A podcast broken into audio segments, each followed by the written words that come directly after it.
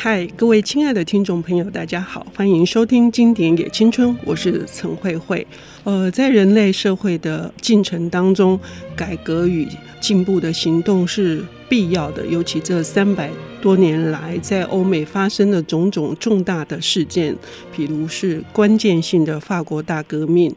而有非常多的这个反作用力，也就是我们看起来是一种反动的一种表述说辞，或者是呃一种论证，使得好像这个脚步因此而延宕了。在这里面呢，有一位。很重要的经济学家或者是政治学家，他可能在台湾不是那么为人所知，但是他非常重要，叫做 Hirschman 哈赫胥曼，是左岸出版的这本反动的修辞。我们今天邀请到的领读人是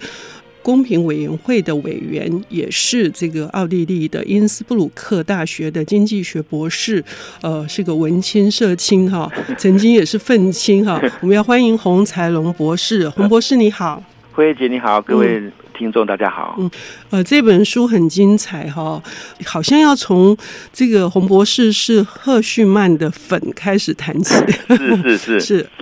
我跟他在学术上的连结啊，呃，还蛮深厚的。我最近发觉，嗯，好，就是从早期我自己在写硕士论文的时候，写劳动市场，嗯，然后赫胥曼早期有本书叫做那个离开，嗯，呼吁跟忠诚，嗯，好，那个那个非常精彩。然后后来我在台湾经济研究院做两岸经贸研究的时候，有用到所谓不对称的依赖。嗯，好，这时候两岸经贸关系，中国比较大嘛，嗯，经济规模比较大，然后然后台湾的经济规模比较小，嗯，那你贸易结构会呈现这种所谓的不对称的依赖，嗯，这个这样的一个观念跟用词，其实是来自这个《反动修辞》这本书的作者赫胥曼，嗯嗯，好，那另外是我现在在公平会，我们在做产业经济学研究，有没有？嗯，有时候你要算那个市场的占有率，嗯，有几家厂商，嗯，哦，它的市场集中度如何？嗯，我们有一个所谓的 HI 指标，嗯。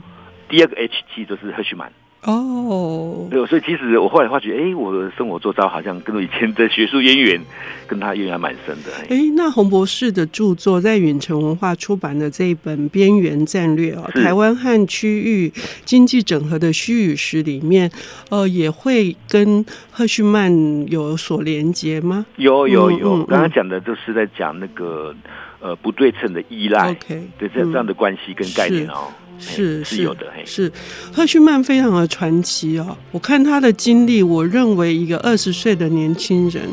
可以有这么大的胆识，他有相当高的人文关怀啊，这个太精彩了。对啊，嗯，当时说，呃，他是犹太人啊，嗯，好，然后是在呃柏林出生的，嗯，也一九一五年出生的，嗯，那大家知道，然后后来他长大的时候，刚好就是纳粹时期嘛，嗯，哦，然后他。刚慧姐有提到说他的胆识，他是非常传奇的。嗯，他先去那个西班牙，嗯，帮那个那时候左派对抗弗兰哥那个将军哦，那个右派哦，然后后来又从事那个在法国从事地下呃抗暴，呃对抗纳粹，嗯，然后最后呃自己是犹太人，但是他把很多人救援出去之后，包括像汉娜·厄兰，嗯，救出去之后，他自己最后给离开。呃，他里面冒着九死一生呢。他为了自己离开到美国，他是步行徒步走过庇里牛斯山呢，辗转的。对啊，那真的是电影情节里面的。是，然后他救了非常多人呢、啊。对，他保存了很多重要的这些各个领域的这个精英的命脉。对，嗯、然后你看他后来到美国去，然后他有一度，嗯、你看他在美国。耶鲁、哈佛，嗯，呃，成名之后，他自己后来又到拉丁美洲去，是帮助那些开发中国家，是。然后后来他有一本很有名的著作，以前我们在念经济发展的时候，都一定要念他的的书，叫做呃《经济发展的战略》。是有一个这么丰富的，呃，事实上是呃，我刚刚说的强烈的人道关怀，以至于他能够去关心这些呃开发中的国家。因此，他在写这个反动的修辞里面，我认为里面引述了太多，包括像那个狄更斯的作品，还有孤独类的，对对对，各式各样的文学作品，呃，这是一个非常难得的，呃，是好看的，呃，书很小，但是事实上是那个含金量很高。对对，他 赫胥曼的著作的一个特色是、嗯、都不会太厚，嗯，就是说呃看起来呃不是很重，但是很重要，嗯嗯嗯，就是他的书，包括《反动的修辞》也是，是，然后都很有架构，是，然后很很论证式哦，是，比如说刚刚讲的，是呃时代阶段哈、哦，法国大革命。到普遍选举权，到福利国家的兴起，嗯，等等都是是。那我们要不要直接来谈说，呃，为什么这本书他要写出来？是呃，那反动的修辞是主要是它的主体是什么？呃，它的反动，当然刚刚慧姐其实有提到，一般讲那个牛顿的的定律嘛，嗯、物理定律。呃，作用必定有反作用力，嗯嗯，action 必必定有一个 reaction 嘛，嗯嗯，然后他，我想他是借用这样的观念，嗯，所以他他后来在书里面有提到说，作为反动，有时候当然。中文的字义啊，感觉会比较负面。嗯嗯，他他说他的意思并不全然如此，他只是说，哎，你有一个改革所谓的进步派，嗯，那其实也有一些所谓的保守派，嗯嗯，他们所保守的价值，或者说他们所主张的，未也未必全然是错啦。嗯，我我觉得他有保留这样的空间呢。所以他是回到这些呃论述的这些修辞的呃脉络里面去看出一些逻辑的谬误，是这样吗？谬误对，没有错，应该是说。应该是说公共论述的基本模式。OK，我觉得被他所谓的找出来。是，像我自己以前也，我们也常写这种论说文，嗯嗯，呃，论证的文章。嗯，比如我以前自己写社论，嗯，通常比如说我们都会主张或是反对一个政策或观点。嗯，哎，你就可以比如说，哎，这个政策呃，可能跟他所要宣称的效果是适得其反的，刚好相反。嗯，这所谓的别谬论。嗯，啊，另外一种是说啊，这个政策。是没有用的，嗯，呃，无法推动，嗯，然后可能是无效论，嗯，然后第三个是说，哎，这政策还不错，这是那个呃利益良好，嗯，但是呢，可能会呃危及，或是说破坏其他的价值，哦，就是危害论。那这个也可以常常在报章杂志上面看到，比如说这个什么我们的基本工资法的反对，也是回到这个公共论述的这一条呃理路上来吗？是啊，没错，因为这个。呃，包括那个他讲的第三种是福利国家的兴起啊，嗯，包括大家知道以前海耶克啊，嗯，或者是说有些呃杭廷顿他里面提到的，嗯，呃，他们会反对这样的国家过度的介入啊，嗯，那那个最低工资法，刚刚慧姐提到这个例子，到目前大家如果在有留意的话，在报章杂志还常看到，嗯，呃，最低工资要不要立法，这是一个，那另外是说要不要提高，嗯，也又是另外一个啊。那这个都你就可以用，就是读者大家朋友们如果仔细看，哎，你就可以用这个赫胥曼讲的这个架构去检视一下，说，哎，这个主张到底是是属于哪一类？是说呃最低工资立法之后或提高之后，呃，反而会这个呃造成这个负面的影响，然后或者是说呃根本没有用，或者说啊其实有用，但是呃会伤害其他的，比如说经济活动哦等等。OK。所以，呃，洪博士呢梳理了我混乱的思绪。我一直觉得。第一次读的时候，会觉得他是要去呃把保守派的一些论述里面的缺失指点指出来。但是洪博士告诉我们说，事实上公共论述呢是有三个形态，不一定是谬误，只是我们在去检视我们身边的所有这些论述的时候，我们可以看出可能有三种这种形式，是不是？是没有错，嗯、没有错。哎、嗯，而且他。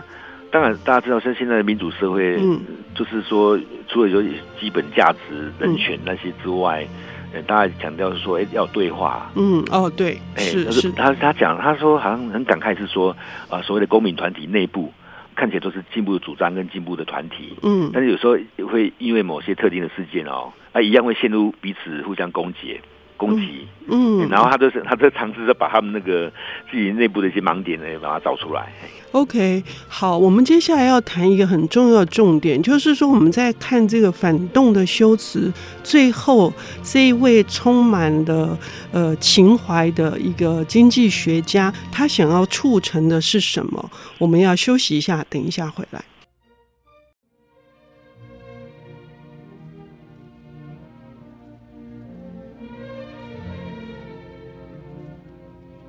欢迎回到《经典也青春》，我是陈慧慧。我们今天邀请到的领读人是公平委员会的委员，也是《边缘战略》的这本书的著作。他在《天下》杂志有专栏呢，是我非常欣赏且佩服的一位这个文青。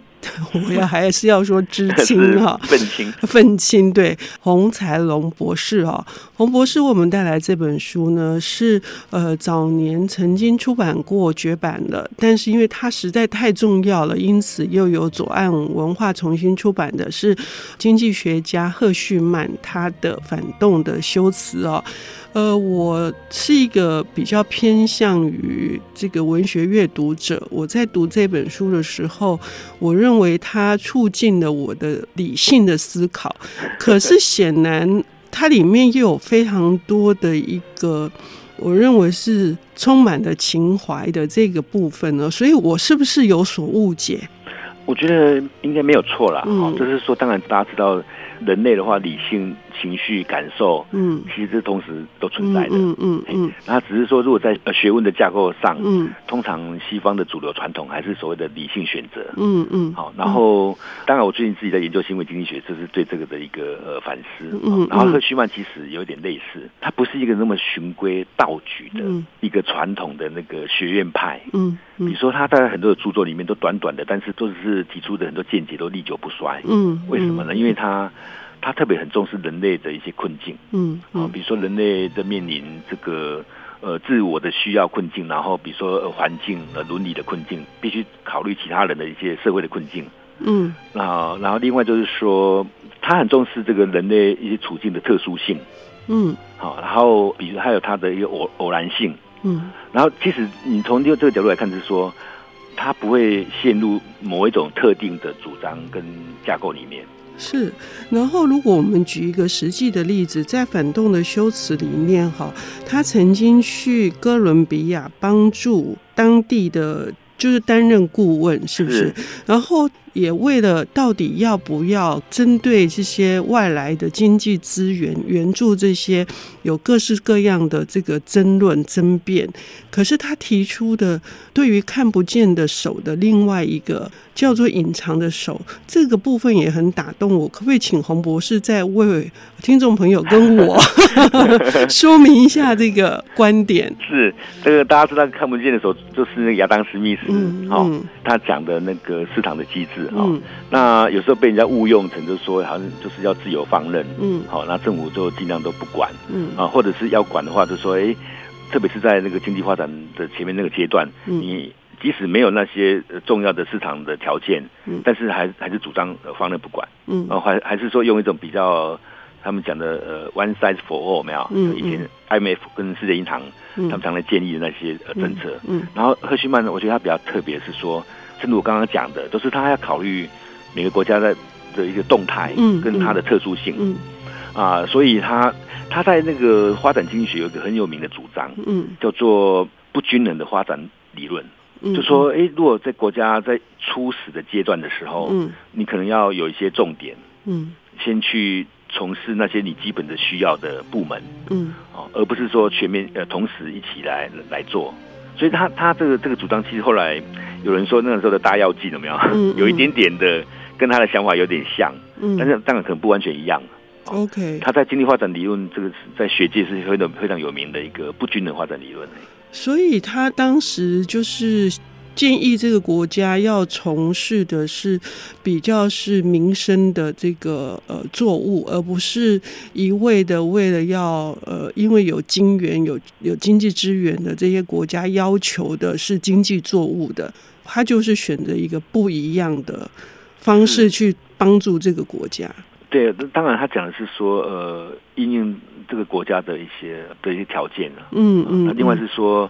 呃，所谓的序列就是说有有秩序的，嗯，有有前后、有先后、有优先顺序的部门，嗯，嗯，他觉得说要先认定出来，嗯，他的这个措施也使也就使得他们可以改善一些更基本的呃问题，就是他们自己的粮食的问题，而不是发展经济作物，然后反而去外面去进口这个粮食，是我觉得这一点也是我看到的时候会觉得，嗯。但我很浅显，我会觉得说，哦，这个具体的例子是打动我的。嗯，对，我想，我觉得赫希曼他就是他就是打破很多常规啊。嗯嗯、哎，对，他就说，因为他他自己会亲身去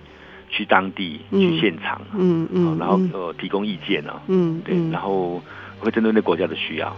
对，那反推回来，这本《反动的修辞》，它虽然是在针对。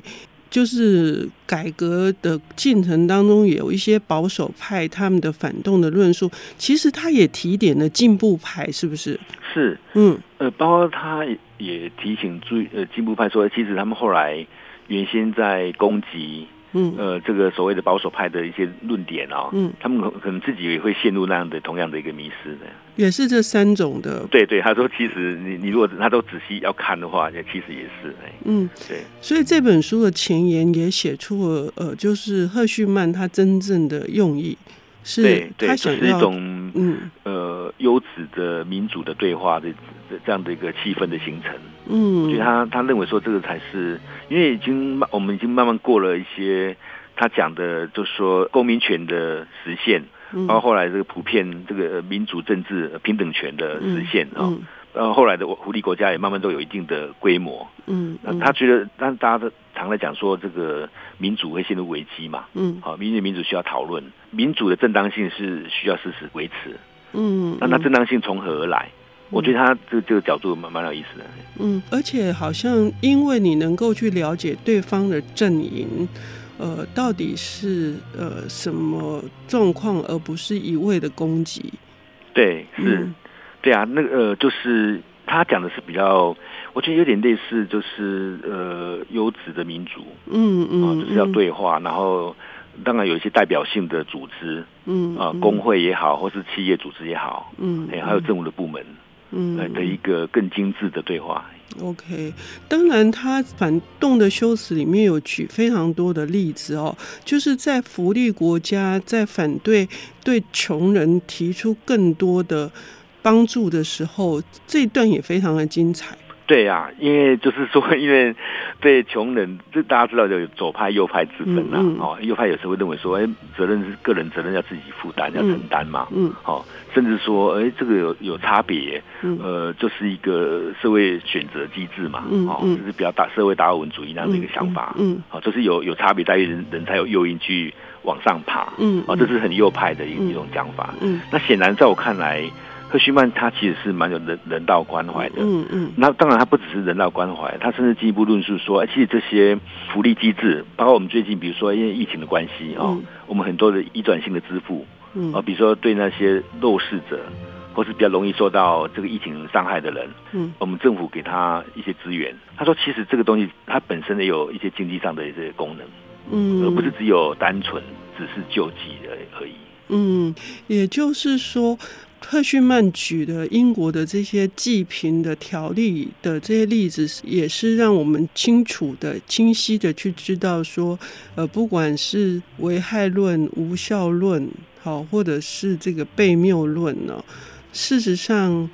还有更大的一个，像洪博士说的是彼此跟理解、跟讨论、跟沟通的空间。是，嗯，不过至少我们因为通过他。这个这么精彩的人物没有，包括他的心智，还有他的整个经验，嗯、他的人生的那个历程，嗯，呃，为我们写出这样的一本书，那已经把比如说重要的一些公共论述的形态，把它呃整理出来，我觉得这这这是很大的一个贡献。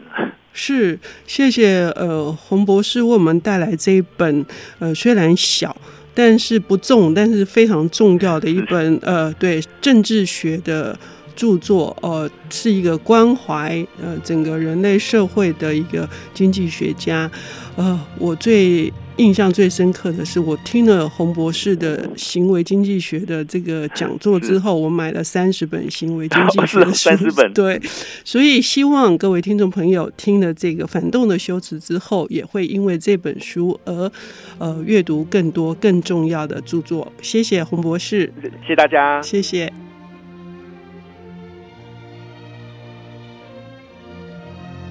本节目由 IC 之音与瑞木读墨电子书联合制播，经典也青春与您分享跨越时空的智慧想念。